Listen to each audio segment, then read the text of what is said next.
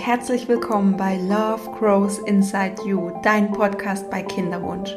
Mein Name ist Sandy Urban und ja, ich habe heute ein, glaube ich, sehr spannendes Thema für dich, weil diese Themen Kontrolle, Planung und Perfektion sind im Kinderwunsch einfach ein so zentrales Thema, ähm, dass ich dir heute über drei Fakten erzählen möchte über die Kontrolle und es wird dir einfach helfen, den Ursprung und die Entstehung von Kontrolle und das Bedürfnis nach Planbarkeit zu verstehen.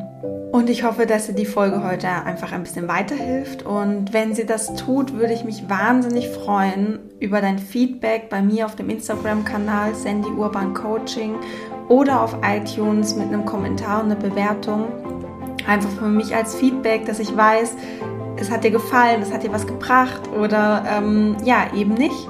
Also ich, weil sonst ist es ziemlich einseitig hier immer, ich sitze da und erzähle dir was, aber bekomme irgendwie, ähm, weiß gar nicht, wie dir das Ganze gefällt und was dich vielleicht sonst noch so für Themen beschäftigen, die wir gemeinsam angehen können. Genau, also ähm, gerne ein Feedback würde ich mich sehr freuen und dann starten wir jetzt los in diesem Podcast mit den drei Fakten über Kontrolle. Was ich eben sehr häufig ähm, sehe, auch in meinen Coachings oder gerade auf ähm, Instagram, wenn ich mit verschiedenen Frauen schreibe, dann sehe ich häufig, dass die Frauen, die betroffen sind von noch unerfülltem Kinderwunsch, schon immer so einen Hang zur Kontrolle hatten, ähm, sich selbst kontrollierend auch.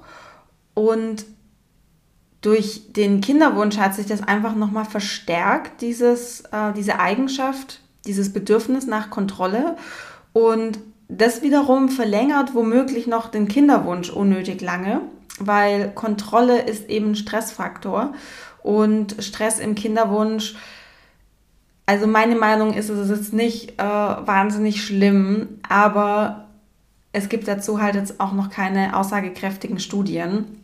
Deswegen, ich würde sagen, lieber ein bisschen Kontrolle loslassen, um den Kinderwunsch eben nicht unnötig lange zu verlängern. Ich glaube, das ist ähm, auch in deinem Interesse.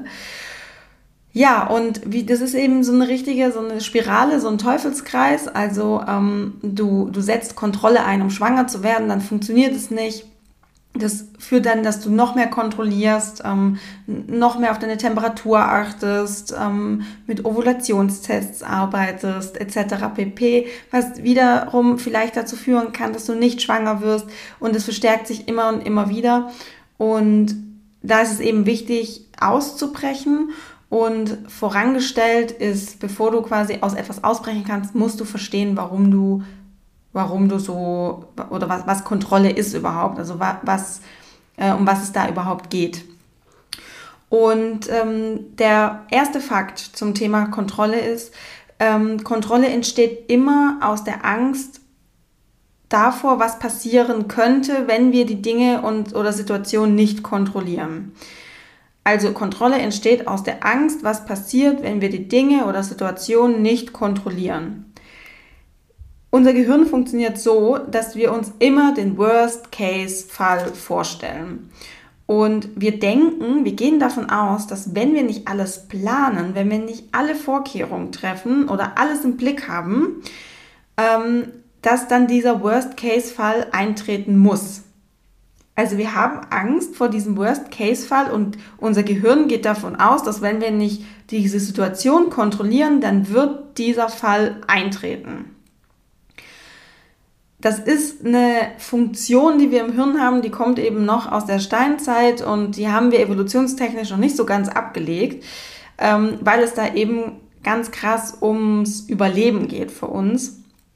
Und das Ironische dabei ist aber, je mehr wir eben kontrollieren, desto eher tritt dieser Worst-Case-Fall ein, weil wir die ganze Zeit unseren Fokus auf diesen Worst-Case-Fall richten, also wir visualisieren den und where the focus goes, energy flows.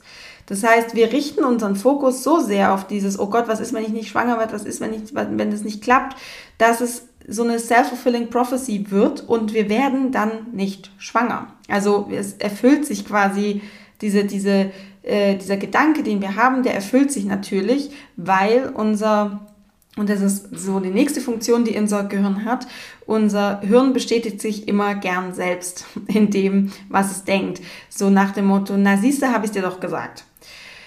Das heißt, wenn wir immer davon ausgehen, von dem Worst-Case-Fall und daraus eben diese, diese Kontrolle ableiten und ähm, sehr viel kontrollieren und Vorkehrungen treffen, dann ist es ironischerweise sehr wahrscheinlich, dass dieser Worst-Case-Fall eintritt. Ähm, was damit auch noch zusammenhängt, ähm, das lässt sich am besten an einem Beispiel erklären. Und zwar, vielleicht hattest du schon mal ähm, das Glück, schwanger zu sein. Und ähm, ich arbeite auch mit Frauen, die schon eine Fehlgeburt hatten und einen Abgang. Und die erzählen mir eigentlich alle das Gleiche. Und ich sehe das auch ganz häufig auf Instagram, dass Frauen, die schwanger sind, fast täglich einen Schwangerschaftstest machen, um zu sehen, ist die Linie heller oder dunkler geworden. Oder ähm, es gibt ja auch den Schwangerschaftstest mit einer digitalen Anzeige, der anzeigt Woche 1 bis 2, Woche 2 bis 3 oder 3 plus. Ähm, und diese Tests werden wirklich jeden Tag gemacht, ähm, mindestens einmal. Und wir denken, wir könnten dadurch irgendwie den Ausgang beeinflussen. Also wir, wir haben das Gefühl, dass wenn wir jeden Tag testen, dass uns dann nichts passiert, dass dann, dass wir keinen Abgang haben und keine Fehlgeburt. Und die Lösung von dem Ganzen ist, dass wir lernen, wieder Vertrauen zu uns selbst zu haben und zu, dem, zu unserem Körper. Und das ist ganz wichtig, dass wir unserem Körper vertrauen, dass er die beste Entscheidung für uns trifft. Und wenn das eben heißt, dass ein Embryo abgeht und wir eine Fehlgeburt haben, dann ist das trotzdem die beste Entscheidung, die unser Körper für uns treffen kann. Und da wieder mehr in das Vertrauen zu kommen und vor allem auch einfach ins Vertrauen zu kommen dem Leben gegenüber. Das Leben ist immer für uns und tut alles, was, was damit wir quasi ähm, unser, unser volles Potenzial leben können. Und das es sorgt immer dafür, dass wir das beste Leben haben, was für uns einfach optimal passt. Der zweite Fakt über Kontrolle. Kontrolle ist immer eine Anhaftung an ein bestimmtes gewünschtes Ergebnis. Also Kontrolle kann nicht ähm, entstehen, wenn wir nicht ein bestimmtes Ergebnis, ein bestimmtes Ziel im Kopf haben. Und im Falle des Kinderwunsches natürlich ist es das Ziel, ein Kind zu bekommen, schwanger zu sein. Und das wollen wir so sehr. Und wir gehen automatisch davon aus, dass es das Beste für uns ist. Und wir versprechen uns von diesem Kind das größte Glück auf Erden. Und wenn dieses Kind da ist, dann bin ich glücklich. Dann sind wir in der, in der Ehe, in der Beziehung komplett. Dann sind wir ganz, dann sind wir eine Familie. Und vor allem dieses Glückthema, das höre ich auch so oft und lese es so oft. Ja, wenn wir dann erstmal ein Kind haben, dann, dann sind wir so glücklich und so happy. Und es gibt eine Studie, die hat ähm, sich angeschaut, ob Paare mit Kindern wirklich glücklich sind oder glücklicher sind als Paare ohne Kinder. Und die Studie hat was ganz Tolles rausgefunden. Ähm, und zwar, ein Kind macht nicht glücklicher. Es gibt einen bestimmten Zeitpunkt, wo das Kind dann tatsächlich glücklicher macht als Paare, die kein Kind haben. Und zwar, wenn das Kind auszieht und selbstständig ist. Davor rechnen wir mal, sagen wir mal mit, sagen wir mal 18 Jahre. 18 Jahre ist man als Elternteil konfrontiert mit Zeitmangel, mit, ähm, mit Geldmangel. Man verliert sich und, und den Partner in, in, in diesem Elterngeflecht, wenn man nicht aufpasst. Und es ist alles ein Tick anstrengender. Und die Studie hat eben herausgefunden, dass Paare mit Kindern nicht glücklicher sind als Paare ohne Kinder, bis zu dem Zeitpunkt, wo die Kinder dann ausziehen und ein eigenes Leben haben. Also verabschiede dich bitte von diesem Gedanken, wenn ich ein Kind habe, dann bin ich glücklicher. Weil das ist auch so ein hoher Anspruch. Es ist ähm, sehr ähm, riskant, dass du darin enttäuscht wirst und du dann, gerade wenn du ähm, dann Mutter bist und vielleicht ähm, ähm, in der Phase von deinem Wochenbett bist und äh, deine Hormone fallen ab und äh, du, du kriegst vielleicht eine Wochenbettdepression, dann schlägt es einfach bei dir richtig krass ein, weil du davor immer dachtest, jahrelang vor allem, wenn ich ein Kind habe, dann bin ich glücklich. Und du wirst dann merken, shit, I'm not. Und was, ähm, wenn wir uns auch noch so anhaften an so ein, ein, bestimmtes Ergebnis, was wir unbedingt erreichen wollen, von dem wir ausgehen, dass es das Beste für uns ist und nur das, dann sind wir verschlossen für andere Dinge, für andere Ereignisse, für andere Ziele, die uns genauso und vielleicht sogar noch glücklicher und erfüllter sein lassen. Und wir sehen diese Möglichkeiten einfach gar nicht mehr weil wir so fokussiert sind auf dieses, auf dieses, auf dieses eine Thema, auf dieses, ich muss, ich möchte schwanger werden. Ähm, das ist, wie kannst du dir vorstellen, wie so Scheuklappen. Und du siehst, wie durch einen Tunnel, wie durch Scheuklappen, nur noch dieses eine Thema. Und rechts und links nimmst du nichts mehr wahr. Du nimmst deine Bedürfnisse nicht mehr wahr.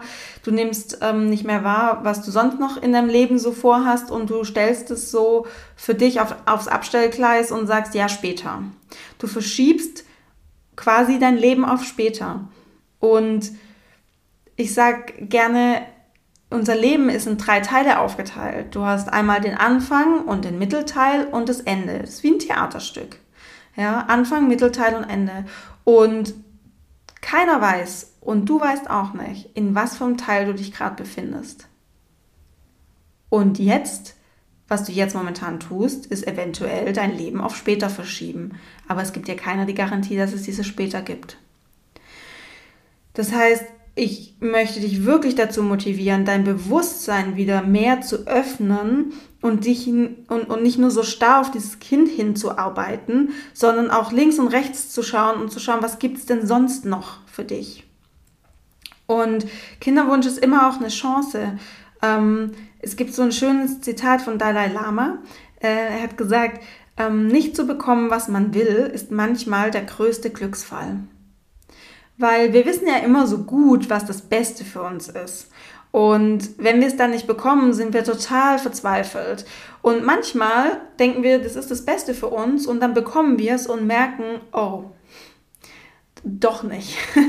Das ist doch alles ein bisschen schwerer als gedacht, ja.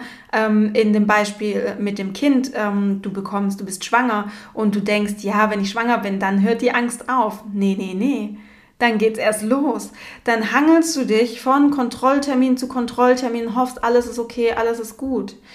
Dann kommt das Kind auf die Welt ähm, und wenn Kinder da sind, äh, vielleicht hört jetzt äh, auch eine Frau zu, die schon vielleicht ein oder zwei Kinder hat und ähm, vielleicht auch weiß, wovon ich spreche, dann ähm, fängt ja auch die Angst um dieses Kind erstmal an.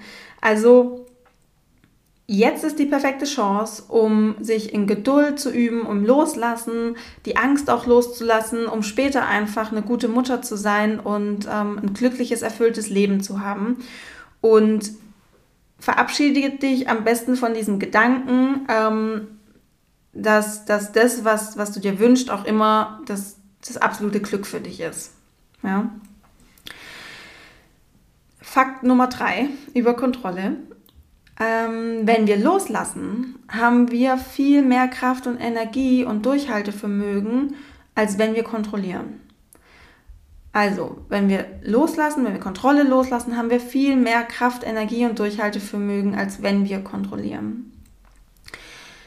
Was dahinter steckt, ist, dass Kontrolle sich immer aus Angst speist. Und die Angst speist sich wiederum aus der ins Leere gelaufenen Kontrolle, kann man sagen. Das ist, wie ich am Anfang, ähm, wie ich, oder wie ich gesagt habe, ähm, das ist so ein, das ist einfach ein Kreislauf. Und Angst hat von Natur aus eine niedrige Schwingung. Und das kennst du sicher, wenn du vor etwas Angst hast, dann bist du blockiert, ähm, ja, du fühlst dich irgendwie eng und unwohl, du, du hast ein ganz eingeschränktes Blickfeld, deine Atmung geht ganz flach. Also Angst ist was, was ja sehr, sehr blockierend ist.